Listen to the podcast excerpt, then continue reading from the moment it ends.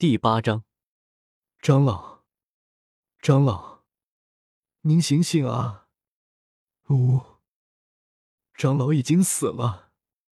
方心，你快走啊！我们也要顶不住了。没错，无论如何都至少要把你保下来。你是我们一族的希望啊！这次的行动主要就是为了帮助方心寻找魂环。原本一切都进行的非常顺利，可没想到，就在方心成功的完成了魂环的吸收后，一边发生了一头不知从哪里跳出来的魂兽袭击了他们。这是一头千年级别的钢牙猿蝠，体型大约两米左右的类人形魂兽，拥有金属般坚硬的皮肉，可以当武器爆射出来，然后立刻生长出来的钢牙。同时，因为体型类人。所以也能做到跟人类一样灵活的体术。最厉害的还是它的声音，它的吼叫声不仅尖锐刺耳，还带有强力的冲击波，甚至还可以灵活的控制声波的频率。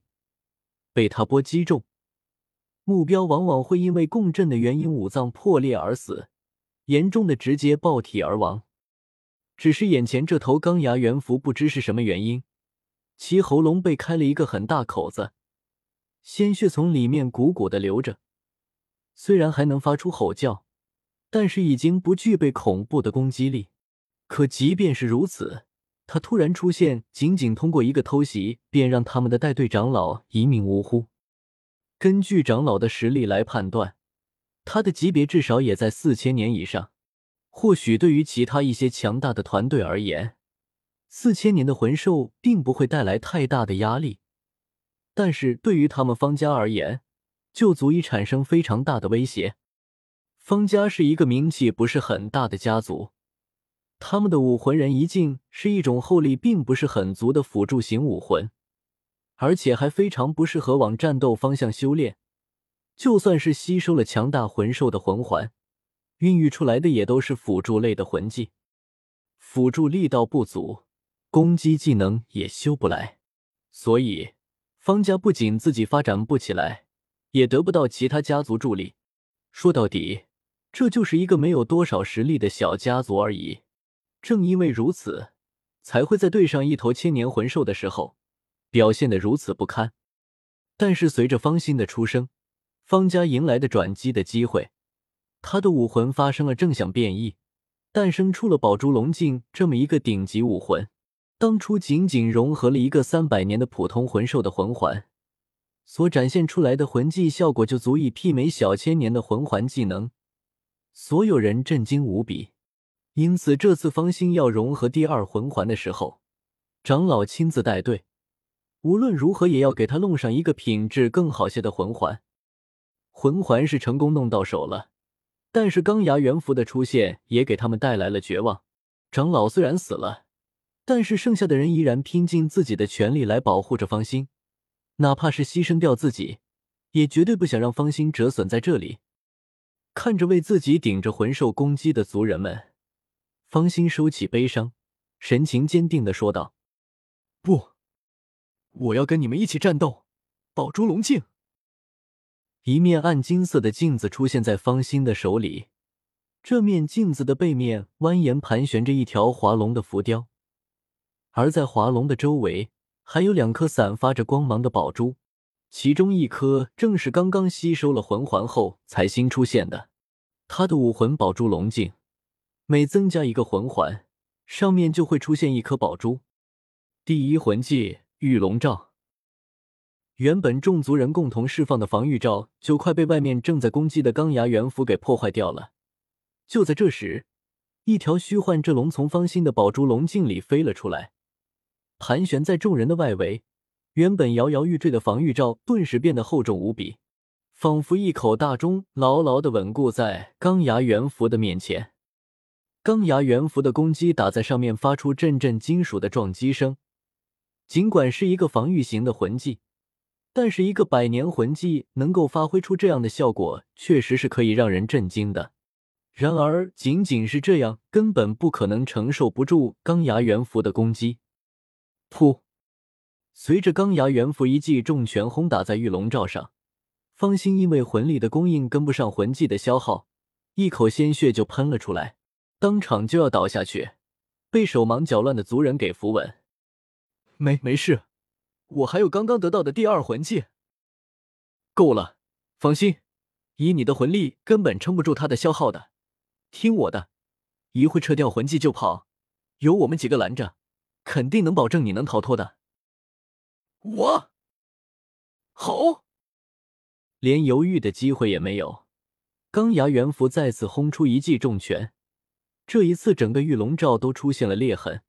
眼看着他下一拳就要打下来，方心被族人向后推去，随着碎裂声的响起，玉龙罩彻底的被瓦解。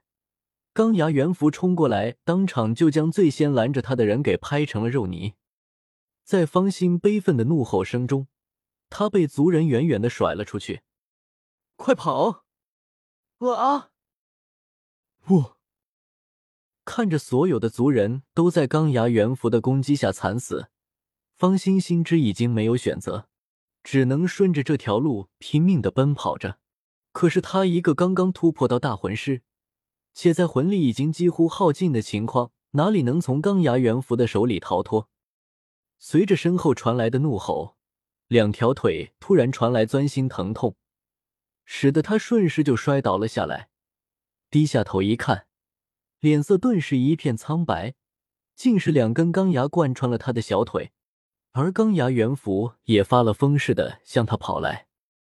在同伴全灭、身受重伤的双重打击下，方心再也无法燃起希望，心死之下，他也放弃了挣扎，准备迎接人生的结束。可是，突然出现的轰鸣声引了他的注意，也使得钢牙元符也停下了脚步。一颗光球从天边飞来，直接撞进了钢牙元符的怀里。伴随着撞击产生的火花，钢牙元符倒飞了出去。假面骑士流星的身影伴随着激昂的背景音效，全身闪烁着夜空星光，缓缓的从光球里面站了起来。他转身看向受伤倒地的方心。注意到了他那被钢牙贯通的双腿，还好没有伤到重要血管，但是这个钢牙里有些毒性，你在这里千万不要乱动，以免毒素扩散过快。哎，你你是？在方心诧异的注视下，应小牙看向已经站起来摆起进攻姿势的钢牙元符，假面骑士流星，只要我在这里，你就不会死。所以你也千万不要放弃。说着，他一步步的靠近对方，同时也注意到散落在周围已经没有了气息的人类尸体，情绪也开始出现了波动。还是来晚了一步吗？那么无论如何也不会让你夺走最后一个人的生命，他的命运由我来决定。好，钢牙元符大步一跨就跳到了应小牙的面前。打出已经沾满血迹的右拳，打打！应小牙则双手齐动，一手挡住对方的拳头的同时，另一手则歪成军姿手，利用手指关节正直的轰打在对方已经受了伤的喉咙上。随着一声痛呼，钢牙猿符捂着飙血的喉咙，踉跄的向地退好好几步。这一下直接让他吼叫声都发不出来了。愤怒之下。他冲着应小牙张开大嘴，数颗钢牙被他喷了出来。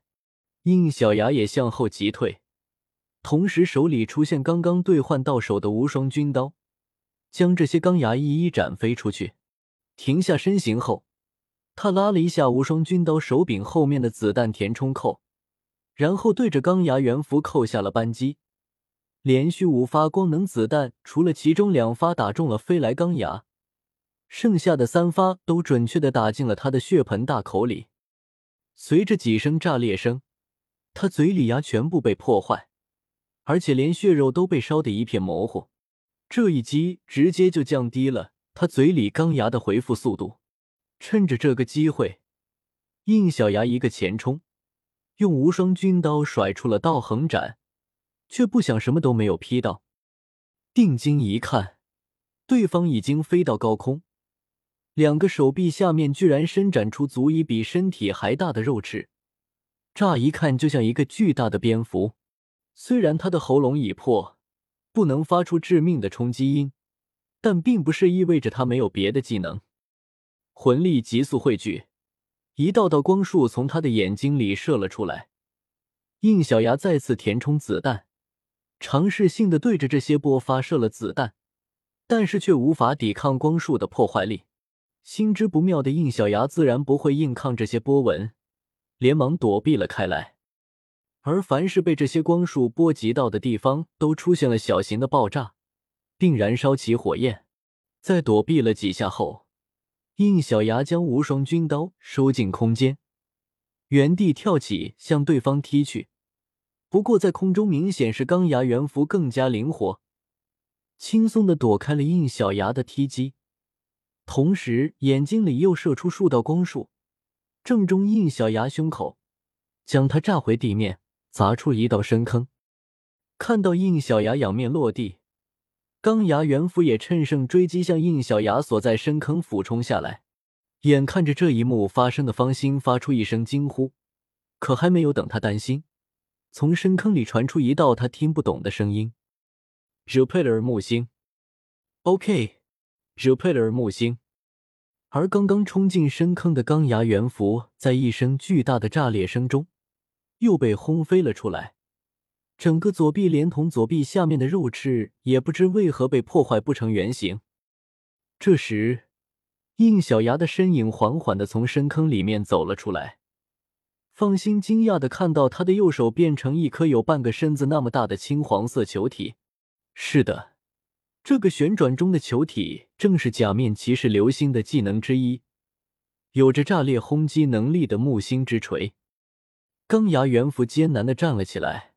左臂的受损不仅让他无法再飞起来，也大大地影响到他魂力的运行，可以说战力受损。然而，即便是这样，他依然表现的十分凶暴，双眼射出了持续性的光束。应小牙连忙抬起木星之锤，将光束给挡了下来。光束撞在木星巨像上，发出阵阵炸裂声，却始终无法击破。看来，不彻底打败你。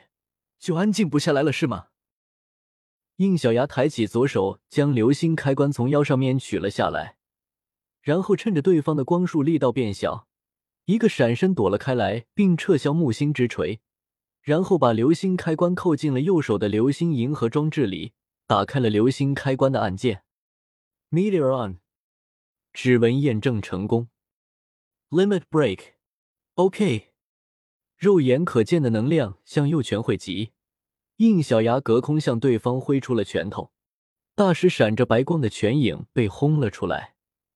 被击中的钢牙猿蝠在流星拳的连打中被轰飞了起来，而就在他快要落地的时候，应小牙早就已经在这里等着，长长的光束拖在他的手臂后方，使得整个手臂就像一颗长长流星。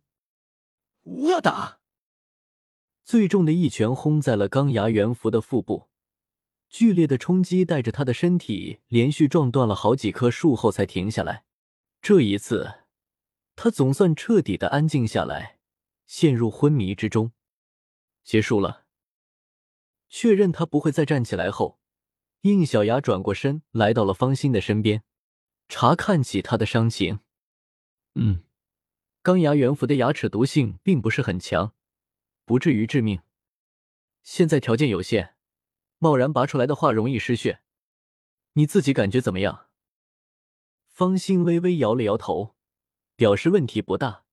于是应小牙准备将他拦腰抱起。